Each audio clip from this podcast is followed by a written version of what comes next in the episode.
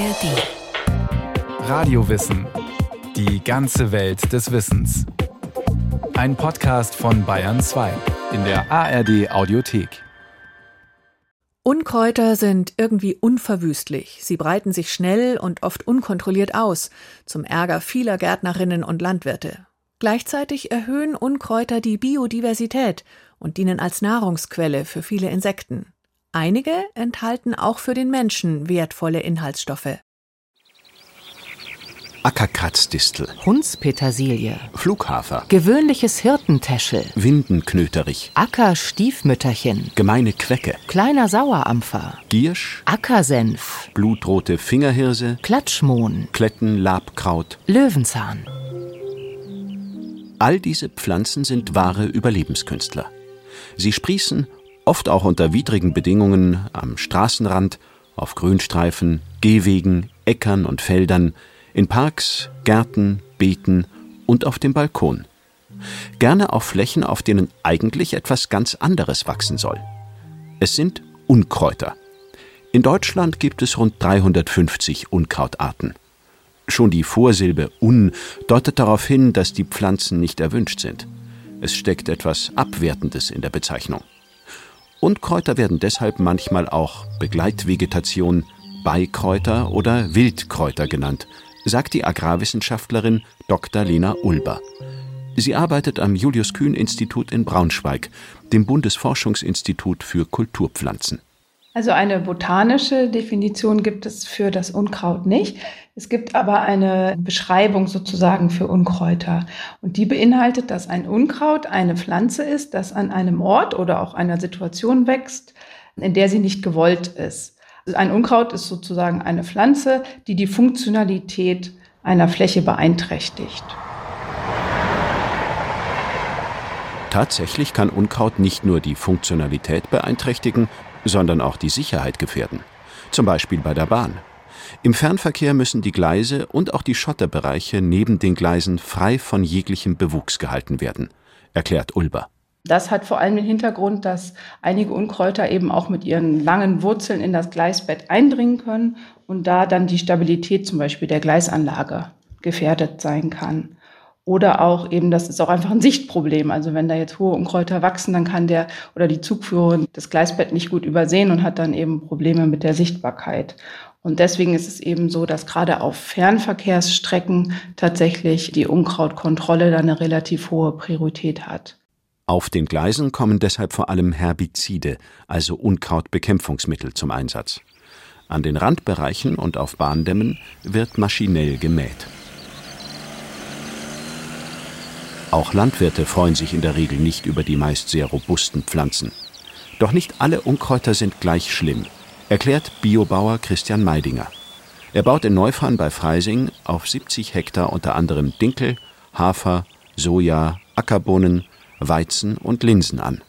Ein Unkraut wird dann für mich zum Unkraut, wenn es Schäden an der Kultur verursacht oder das Ertragspotenzial der Kultur wesentlich beeinflusst. Kleinere Unkräuter, was Sie vielleicht der Ackerstiefmütterchen zum Beispiel, das macht jetzt kaum Ertragseinfluss und keinen Qualitätsbeeinträchtigung von meinen Kulturen. Eine Quecke wiederum, die mit ihren starken Wurzeln eine Kartoffel zum Beispiel durchbohren kann und da Löcher reinmacht, macht mir Qualitätsprobleme in den Kartoffeln.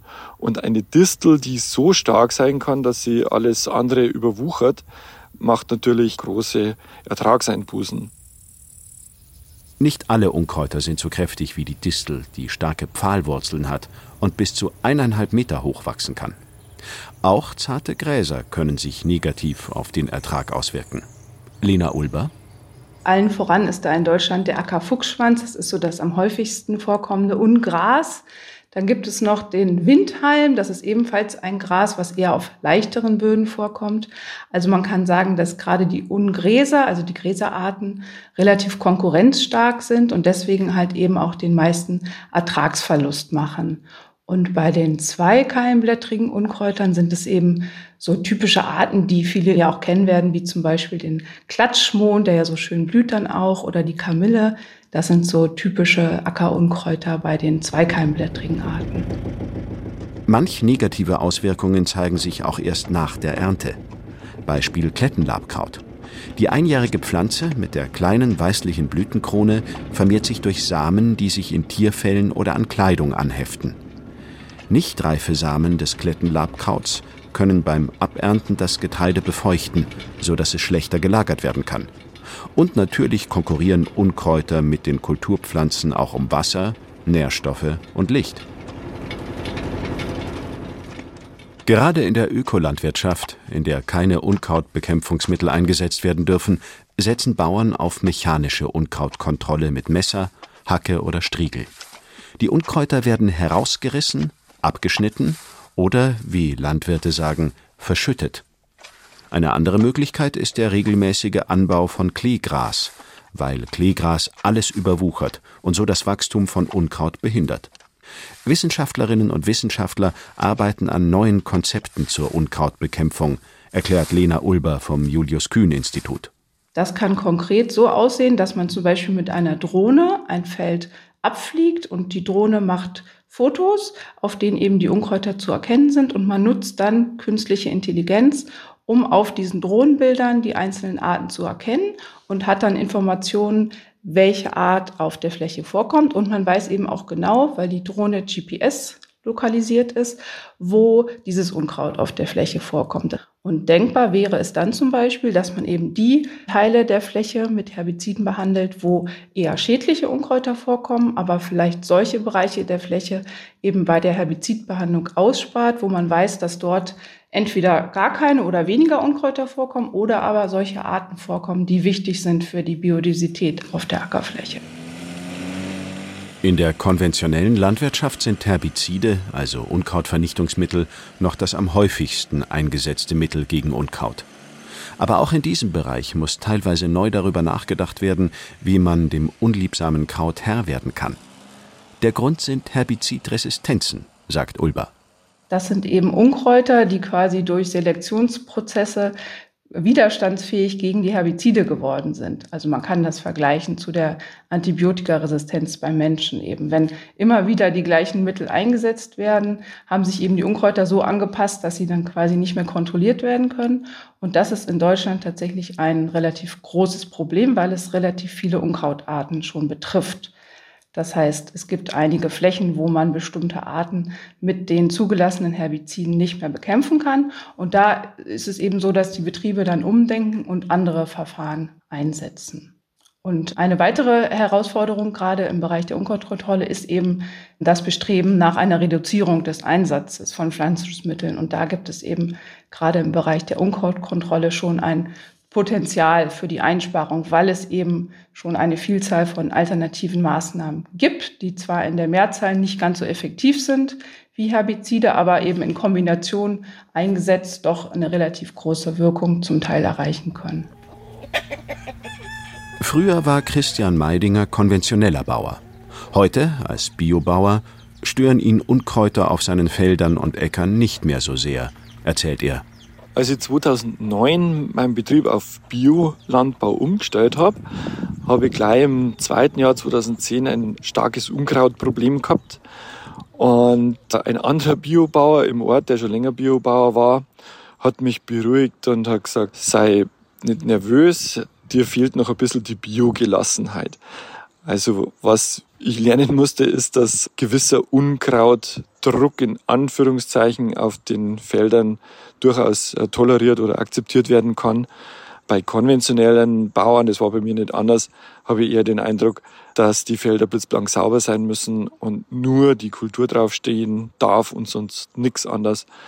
Diese Entwicklung habe ich auch erst durchschreiten müssen und das unterscheidet uns Biobauern doch eher von den konventionellen. Inzwischen sieht der Landwirt die Vorteile von Unkraut, zumindest solange es nicht wirklich seinen Ertrag und die Qualität seiner Ernte negativ beeinflusst. Gutes Unkraut ist für mich ein Unkraut, das klein bleibt, das die Biodiversität auf meinen Äckern fördert, Nahrung durch ihre Blüten für Insekten, Vögel und anderes Getier auf meinen Flächen bietet und natürlich meine Kultur nicht schädigt, dann darf das gerne stehen bleiben, das sogenannte Unkraut, das dann für mich zum Beikraut wird. Um Krankheiten und Schädlinge zu vermeiden, halten Landwirte Fruchtfolgen ein. Das bedeutet, dass auf einer Fläche nicht immer nur Getreide, nur Raps oder nur Kartoffeln angebaut werden, sondern über die Jahre unterschiedliche Pflanzen auf einem Feld wachsen. Je nach Standort und Bodenbeschaffenheit unterscheiden sich die Fruchtfolgen, so dass auf einer Fläche zum Beispiel zuerst Rüben, dann Körnermais, danach Soja und am Ende Weizen angebaut wird. Auf diese Weise können aber sogar Kulturpflanzen, wenn sie zur falschen Zeit am falschen Ort wachsen, zum Unkraut werden, sagt der Landwirt. Zum Beispiel meine Kartoffel, wenn im Folgejahr im Hafer drin ist, dann kann die den Hafer ja auch verunreinigen bei der Ernte. Und eine Kartoffel kann so ein richtiges stabiles Unkraut werden und muss dann mit Hacke oder so eventuell im Getreide beseitigt werden. Es liegt im Auge des Betrachters, was als Unkraut zählt. Klar ist, ein Umdenken ist dringend nötig. In den vergangenen Jahrzehnten sind Agrarvögel wie Kiebitz, Rebhuhn oder Feldlerche stark zurückgegangen. Nach einer Studie der TU München vor allem wegen des Einsatzes von Pestiziden und Düngemitteln. Seit 1980 nahm die Gesamtzahl der Agrarvögel laut Naturschutzbund Deutschland um rund ein Drittel ab. Ein weiterer Grund ist die Intensivierung der Landwirtschaft, also der Versuch, den Ertrag zu maximieren und der zunehmende Einsatz von Maschinen. Es gibt immer größere Felder und immer weniger Feldreine, Wegränder, Hecken, Baumreihen und Brachflächen, also immer weniger Lebensraum für die Vögel. Auch das Insektensterben ist dramatisch. In Deutschland hat die Gesamtmasse aller Fluginsekten im Verlauf von 27 Jahren um 76 Prozent abgenommen. Zu diesem Ergebnis kamen Wissenschaftler aus Deutschland, Großbritannien und den Niederlanden. Weltweit gibt es nach einer Metastudie jedes Jahr knapp ein Prozent weniger Insekten. Dabei können bestimmte Unkräuter, die wiederum bestimmten Insekten als Wohnraum dienen, einen echten Nutzen für Landwirte haben betont Lena Ulber. Und bei diesen Insekten können auch zum Beispiel nützliche Insekten dabei sein, die dann wiederum die Schädlinge in der Kultur kontrollieren können. Oder sie können auch bestimmte Prozesse wie die Bestäubung zum Beispiel fördern. Und deswegen gibt es jetzt eben auch in der Landwirtschaft relativ viele Ansätze, eben mehr Biodiversität auch bei den Unkräutern zu tolerieren.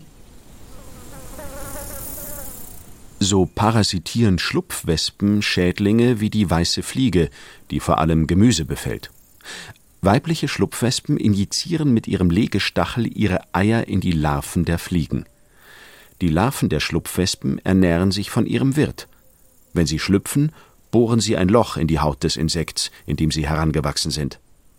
Erwachsene Schlupfwespen nutzen wiederum Unkräuter als Habitat, also als Wohnraum und als Nahrungsquelle. Die Hautflügler werden deshalb im Gartenbau gezielt zur Schädlingsbekämpfung eingesetzt.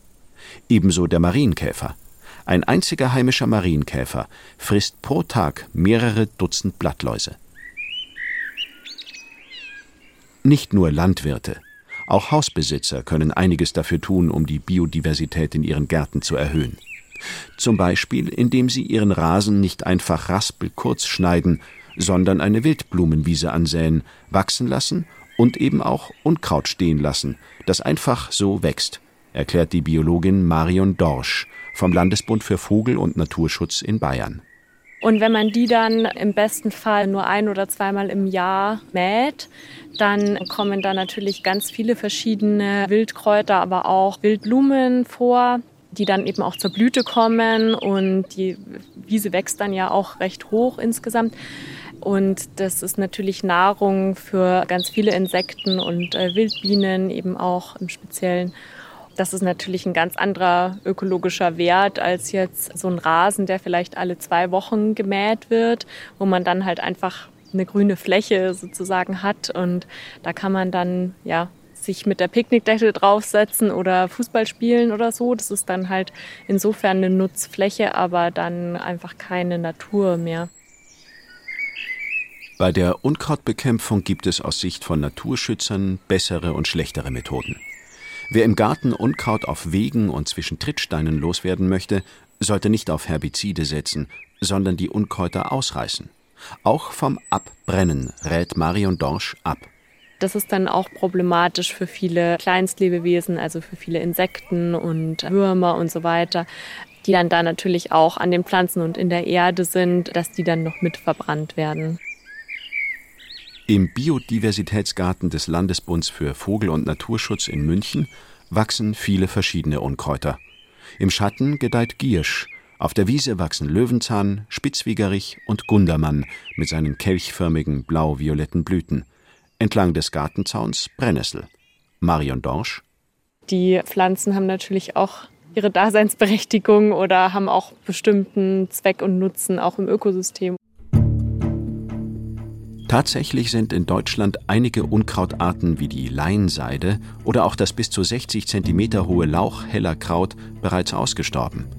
Etwa ein Drittel, wie zum Beispiel die Ackerringelblume oder der Feldrittersporn, sind akut gefährdet, sagt Lena Ulber vom Julius-Kühn-Institut. Das heißt, die kommen in Deutschland nicht mehr so häufig vor und sind zum Teil auch in der roten Liste gelistet. Das ist eine Liste, die bestimmte Gefährdungsstadien für die Arten angibt. Also man kann sagen, dass eben auch die Ackerwildkräuter oder die Unkräuter eine Gruppe sind, die vom Aussterben zum Teil bedroht ist. Und man weiß auch, dass bis zu 18 Arten in Deutschland bereits ausgestorben sind bei den Unkräutern. Gründe dafür sind neben der Intensivierung der Landwirtschaft und der immer weniger werdenden Brachflächen unter anderem auch die Mechanisierung. So hat die rosa und violett blühende Kornrade aus der Familie der Nelkengewächse recht große Samen. Die Samen können und müssen, weil sie giftig sind, nach der Ernte aus dem Erntegut entfernt werden.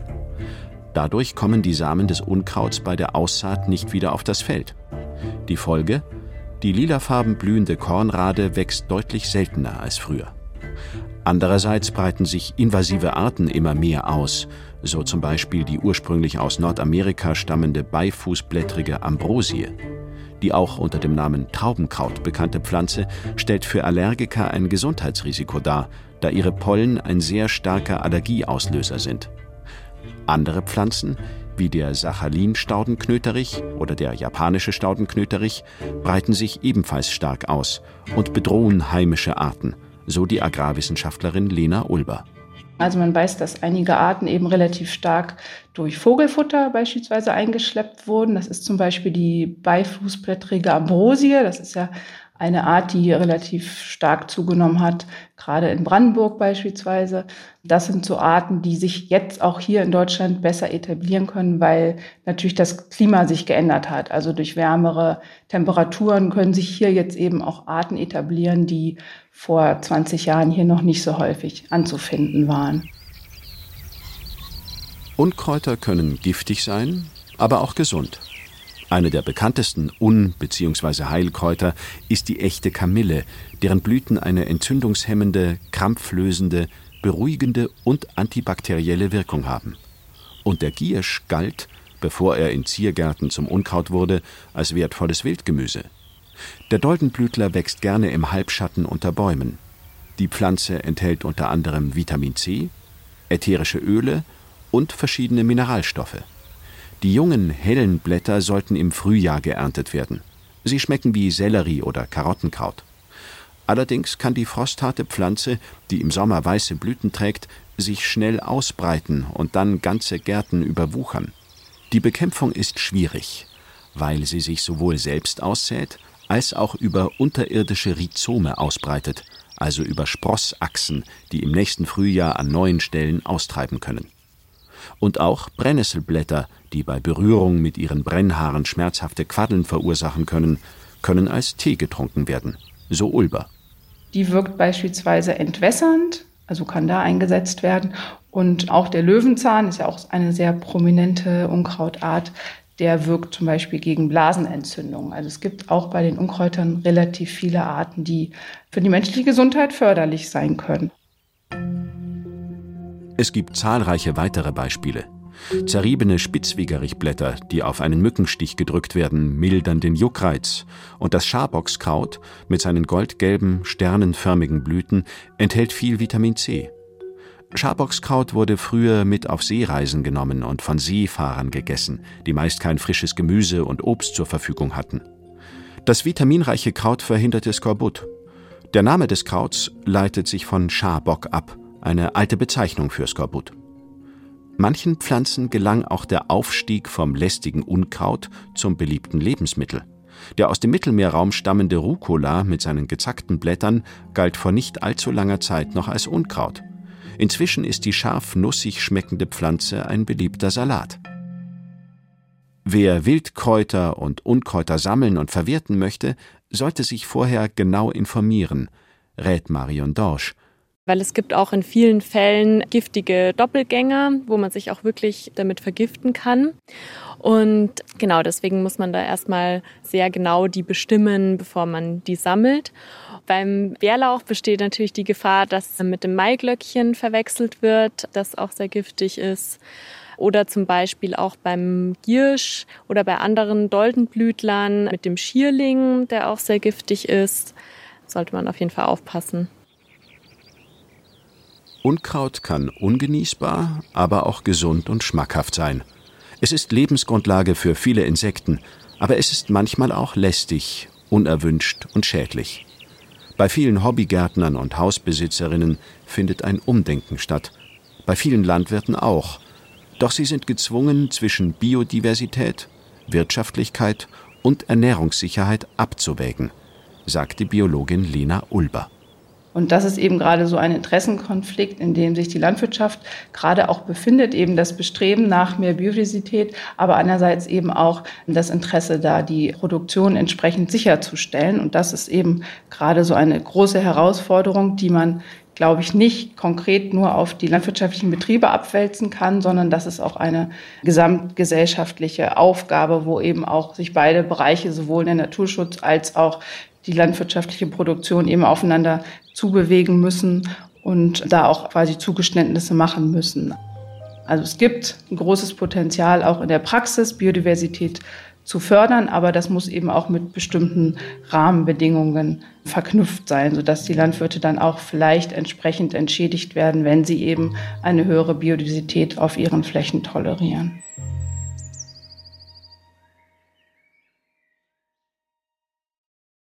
Claudia Steiner über die oft so unbeliebten Unkräuter. Wenn Ihnen, wenn euch diese Radiowissen-Folge gefallen hat, wir hätten zum Beispiel auch eine Folge über die Kraft der Heilpflanzen oder zur Geschichte des Schrebergartens, auch über das Gärtnern als spirituelle Erfahrung. Alles zu finden in der ARD Audiothek und überall, wo es Podcasts gibt. Hi, ich bin Dani von MDR Wissen und im Frühjahr 2022 ist bei mir Brustkrebs diagnostiziert worden, mit gerade mal 35 Jahren. Und ich habe bei all dem das Mikrofon mitlaufen lassen. Ich habe halt das Gefühl, dass ich über manche Sachen mit niemandem reden kann, weil es halt so bescheuert ist. Ich habe mir während meiner Krankheit geschworen, ey, wenn ich aus dieser Krebsnummer wieder rauskomme, Junge, dann esse ich das Leben mit dem ganz großen Löffel. Jeden Tag so leben, als wär's der letzte. Ja, das klingt in der Theorie schmissig, aber dann habe ich gemerkt, das lässt sich gar nicht so einfach umsetzen. Warum? Das hört ihr im Podcast Die Challenge meines Lebens, in der App der ARD Audiothek und überall, wo es Podcasts gibt.